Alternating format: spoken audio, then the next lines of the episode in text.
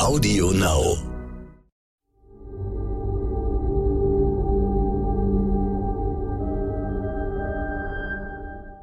Es ist Freitag, der 19. August. Hallo und herzlich willkommen zum Stern-Podcast Ukraine die Lage mit Carlo Massala, dem Politikprofessor und Militärexperten von der Bundeswehr-Universität München. Und mit mir, Lorenz Wolf Döttingchen vom Stern. Ich bin hier Reporter für Politik und Wirtschaft und vertrete meinen Kollegen Stefan Schmitz. Die Lage ist weiter ernst. Reden wollen wir heute aber einmal über gewisse Zeichen der Hoffnung. UN-Generalsekretär Guterres und der türkische Präsident Erdogan haben schon bei der Vereinbarung für den Getreidetransport heftig mitgestrickt. Jetzt waren die beiden zu Gesprächen in der Westukraine. Welche Chancen geben Sie diesem Duo, Herr Massala, Waffenstillstands- oder Friedensgespräche tatsächlich in Gang zu bringen? Also ich glaube, man muss zunächst einmal sagen, ähm, dass Erdogan einer der wenigen ist, also Politiker aus, aus NATO und EU-Staaten, die scheinbar noch einen ganz guten Zugang zu Putin haben. Erdogan versucht ja mit der Einnahme dieser Vermittlungsfunktion, aber gleichzeitig mit bilateralen türkisch-russischen Gesprächen, ja auch seinen eigenen außenpolitischen Handlungsspielraum, unter anderem in Syrien, wo, wo die Türkei ja einen Krieg führt, ähm, zu erweitern. Also von daher ist die Rolle Erdogans zunächst einmal, trotz aller Problematik, ne, was für ihn dahinter steckt, ähm, dann doch aus einer NATO- und EU-Sicht äh, zu begrüßen, weil er halt äh, diesen Zugang hat. Ich glaube allerdings, dass die Substanz dessen, was auch Erdogan und Guterres erreichen können, relativ begrenzt ist. Alles rund um das Getreideabkommen basiert ja auf der Tatsache, dass sowohl die Ukraine als auch Russland ein Interesse daran hat, dass Getreide exportiert werden kann. Aus unterschiedlichen Gründen. Das eine ist Geld, äh, was die Ukraine halt braucht für ihre Staatskasse. Das andere ist das äh, Image Russlands im, in dem, was man globalen Süden nennt. Und ich glaube, man sollte sich nicht dazu verleiten lassen, und wir kennen das ja auch aus anderen äh, Situationen, wo Kriege sind, ähm, durch die Tatsache, dass dieses Getreideabkommen momentan belastbar erscheint, daraus zu schließen, dass das so eine Art Blaupause ist für Vereinbarungen über andere Sachen. Ich meine, jetzt stünde ja eine Vereinbarung über Saporischa an, dem, dem, dem Kernkraftwerk. Und äh, da sehen wir ja, dass das extrem schwierig ist. Ja, wir sehen ja, dass sich die Situation eigentlich auch zuspitzt, weil die Russen jetzt behaupten, die Ukrainer bereiten einen Anschlag vor. Es gibt Berichte, dass sie die ukrainischen Arbeiter in diesem Kernkraftwerk aufgefordert haben, heute nicht zur Arbeit zu kommen. In diesem Falle, wo man sagen könnte, das könnte jetzt so ein weiterer Baustein sein, wo die Ukraine unter Vermittlung von äh, Guterres und, und Erdogan mit den Russen ein Abkommen trifft über Saporischa, sehen wir, dass die Russen ähm, da ja sozusagen mit der nuklearen Drohung spielen und nicht willens und in der Lage sind, jetzt gegenwärtig da sich zu irgendwas äh, zu committen.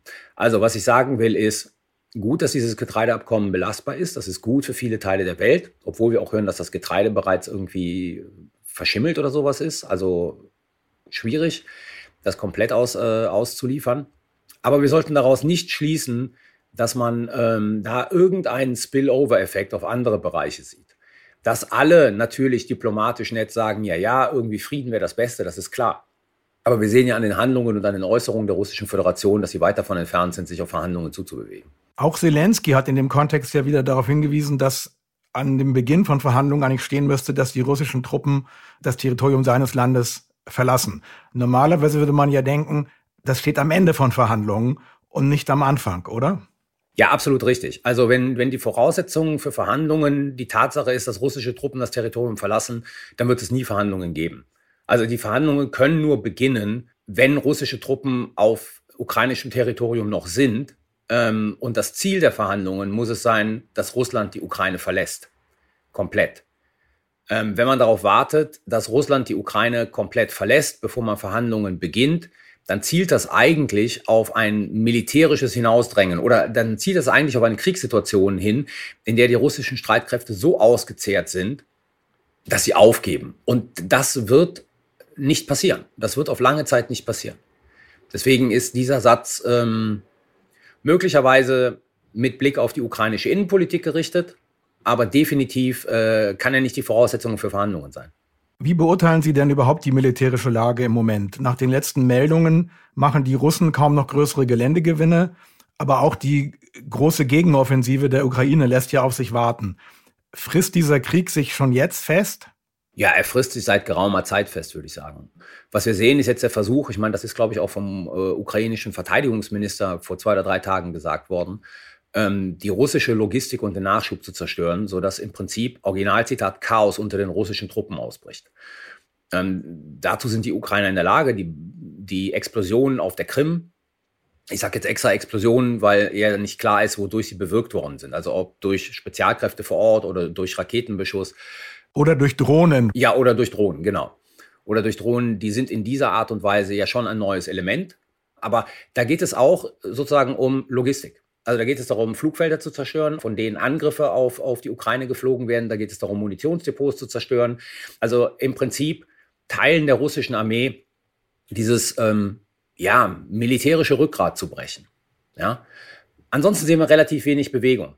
Die Ukraine bräuchte einen klassischen Erfolg im militärischen Sinne, das heißt die Rückeroberung einer Stadt, damit eine neue Dynamik in, in diese Situation reinkommt. Momentan sind wir halt in einem Stellungskrieg. Ich weiß nicht, wer es ausgerechnet hat, aber ich glaube, ähm, wenn man die letzten drei Monate sieht, ich habe das jetzt nicht mehr so richtig im Kopf, dann ist die russische Föderation oder die Armee der russischen Föderation im Donbass pro Tag um sowas wie 250 Meter vorangekommen, was natürlich nichts ist. Ja, also ja, es ist, es ist ein Stellungskrieg, nichts anderes. Stellungs- und Abnutzungskrieg. Je länger so ein Krieg dauert, umso mehr wird es ja eine Materialschlacht. Ähm, es braucht ständig neue Waffen, Waffen gehen kaputt, werden zerstört, es braucht neue Munition. Wer hat denn jetzt hier die besseren Chancen für Nachschub zu sorgen? Naja, sagen wir mal so, rein nominell die russische Föderation, ähm, weil die das Zeug in Russland stehen haben und ständig nachschieben können. Ähm, wenn man es aber mit Blick auf die Qualität der Waffensysteme anschaut, dann die Ukraine, wenn NATO und EU-Staaten weiter massiv liefern. Weil wir sehen ja, NATO und EU-Staaten liefern Gerät, das den russischen Gerät in der Ukraine bei weitem überlegen ist. Also wenn wir nur die Zahlen sehen, muss man einfach sagen, die russische Föderation hat den längeren Atem. Ja, also sowohl was Material als auch potenziell Nachschub von Soldaten anbelangt. Ähm, wenn wir auf die Qualität gehen, muss man sagen, solange die russische Föderation nicht ihr modernes Gerät, von dem wir alle nicht wissen, ob es noch da ist, also ob es in ausreichender Zahl überhaupt da ist, äh, in die Ukraine schiebt, ähm, sind die Waffensysteme, die vor allen Dingen in der zweiten Runde der, der westlichen Waffenlieferungen geliefert worden sind, den russischen Systemen, die vor Ort sind, überlegen. Also hängt es entscheidend davon ab, wie jetzt NATO und EU-Staaten weiter verfahren werden. Die Deutschen haben ja bisher nicht so sehr viele schwere Waffen geliefert. Besonders effektiv ist aber offenbar die Panzerhaubitze 2000, die von den ukrainischen Kommandeuren ja auch sehr gelobt wurde. Vor einigen Tagen gab es Berichte, dass von den 15 gelieferten Haubitzen inzwischen 10 nicht mehr einsetzbar seien. Grund ist offenbar der intensive Einsatz äh, dieses rollenden Geschützes. Ähm, wenn es nicht so ernst wäre, könnte man ja scherzen, offenbar sind die Waffen gar nicht für einen echten Krieg gemacht. Nein, das ist Unsinn. Die Waffen sind für einen echten Krieg gemacht. Ähm, und dass die bei der Art und Weise, wie die Ukrainer sie benutzen, jetzt gewartet und repariert werden müssen, ist normal. Also Sie müssen einfach sehen, die, die Bundeswehr hat äh, als Buchbestand, das ist nicht der reale Bestand, aber als Buchbestand, glaube ich, 109 Panzerhaubitzen 2000. Das heißt, wenn die alle funktionieren würden, würden wir in die Verteidigung mit 109 von diesen Panzerhaubitzen machen. Und dann könnte man halt äh, die so nutzen, dass die Lebensdauer bis zur Wartung und Reparatur länger ist. Die Ukrainer haben eine vernichtend kleine Anzahl von diesen Panzerhaubitzen vor Ort. Und sie nutzen sie halt intensiv. Klar, weil das System gut ist. Aber diese intensive Nutzung, und das überrascht keinen, der sich mit, mit, mit sozusagen ähm, Kriegsgerät auskennt, die erzeugt halt Probleme. Zugleich, wenn Sie das sehr technisch runterbrechen wollen, werden diese Probleme erzeugt vor allen Dingen durch die Frage sozusagen, äh, dass Munition äh, nachgeschoben wird, weil da gibt es so einen kleinen, der Lars Winkelsdorf, der auf Twitter unterwegs ist, der hat das mal sehr schön dargestellt, da gibt es so einen kleinen äh, Rückstoßeffekt, ja, der ist eingebaut im Prinzip und der erzeugt Schäden, die nicht dramatisch sind, wenn man sie halt nicht so äh, intensiv nutzt wie die Ukrainer. Da man sie aber so intensiv nutzt wie die Ukrainer, ist dann halt jetzt die Situation entstanden, dass einige von denen gewartet werden müssen und repariert werden müssen. Das ist genauso wie mit dem Geparden. Ja, wenn Sie den Geparden auf Dauerfeuer stellen, dann verschleißen die Rohre natürlich viel schneller und müssen äh, ausgetauscht werden, als wenn sie den relativ, ich sag mal, moderat benutzen. Aber hat die Ukraine überhaupt die Techniker, um diese äh, Waffen entsprechend zu warten, oder müssen die dann wieder äh, nach Deutschland geschafft werden? Ja, das ist die gute Frage, die ich Ihnen leider nicht beantworten kann. Also ich natürlich glaube ich, dass mit der Lieferung natürlich auch dafür gesorgt wird, dass irgendwo Ersatzteile sind. Ob die jetzt in der Ukraine sind oder woanders sind und wie die sozusagen von woanders in die Ukraine gebracht werden, und ähm, ob in der Zwischenzeit äh, Soldaten geschult worden sind, solche Sachen selber zu reparieren, das kann ich Ihnen leider nicht beantworten. Ich hoffe schon. Was wissen wir eigentlich genau über die Moral der russischen Truppen? Große Aufmerksamkeit bekommt jetzt ein Fallschirmjäger, der einen 141-seitigen Bericht über seine Erlebnisse im Krieg geschrieben hat. Äh, inzwischen ist er in den Westen geflohen. Äh, dem Guardian hat er unter anderem gesagt, ich zitiere mal etwas länger, die meisten Leute in der Armee sind unzufrieden mit dem, was dort vor sich geht. Sie sind unzufrieden mit der Regierung und ihren Kommandeuren. Sie sind unzufrieden mit Putin und seiner Politik. Sie sind unzufrieden mit dem Verteidigungsminister, der nie in der Armee gedient hat. Wenn das so schlimm wäre, dann ist es ja erstaunlich, äh, wie weit die Russen überhaupt gekommen sind. Naja, sagen wir mal so, ähm, dass die Moral unter den dort vorzufindenden Truppenteilen nicht besonders gut ist, das hören wir ja, im Prinzip schon von Anfang an. Also Sie wissen, dass in der ersten Welle, die ohne Logistik da reingeschickt worden sind, unter anderem ohne Feldküchen, dass Soldaten irgendwie angefangen haben zu hungern und dann desertiert sind, äh, ihre Stellungen aufgegeben haben, ihr Material einfach stehen gelassen haben. Wir wissen, dass äh, die Art und Weise, wie äh, die russische Armee im Inneren geführt wird, eine ziemlich brutale ist. Also es gibt das System der Älteren, das kommt alles aus der Stalin-Zeit. Es ist jetzt natürlich auch so, dass in der Ukraine, wenn ich das richtig sehe, verschiedene Arten von, ähm, ich sage jetzt mal, Angehörigen der russischen Streitkräfte kämpfen. Ähm, da gibt es zunächst einmal diejenigen, die aus den besetzten Oblasten kommen, ja, also aus dem, aus dem Donbass, schlecht ausgebildet, Kanonenfutter würde ich sagen.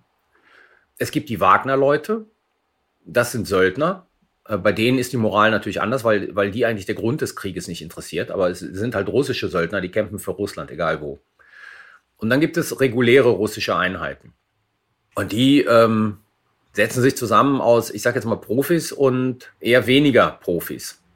Und je länger dieser Krieg dauert mit den Problemen, die die haben, sinkt natürlich die Moral, das ist klar. Also wenn ich äh, nicht gut ernährt werde, wenn ich äh, nicht gut schlafen kann, äh, wenn ich feststelle sozusagen, dass taktische Fehlentscheidungen getroffen werden, das wirkt sich alles auf die, auf die Truppenteile aus. Und wenn, was wohl der, der Punkt ist, mir nicht auch klar ist, warum ich überhaupt in der Ukraine bin, und da meine ich jetzt nicht sozusagen diese Problematik, die wir wohl am Anfang hatten, wo man Leuten gesagt hat, ihr geht auf eine Übung, ja, und ihr geht hier in die Ukraine rein und die werden euch alle mit Blumen empfangen, sondern auch jetzt, wo nicht klar ist, was ist eigentlich das operative Ziel, wofür kämpfen wir, also diese ganze Frage von Moral, dann wirkt das negativ sich aus auf, auf die Truppe, die da kämpfen soll. Wir haben vereinzelt Berichte, dass man versucht hat, Kommandeure umzubringen, also seitens der eigenen Truppen, weil die halt ähm, falsche Befehle gegeben haben, weil sie halt ihre Truppen äh, schlecht behandelt haben. Wir haben einzelne Berichte, dass sozusagen Soldaten gezwungen werden, Sachen zu machen. Ja, insgesamt eine ziemlich katastrophale Situation. Da aber Russland sehr stark auf, auf ähm, ja, Manpower setzt, ähm, wirkt sich das halt noch nicht so aus, dass man sagt, diese Armee zerfällt.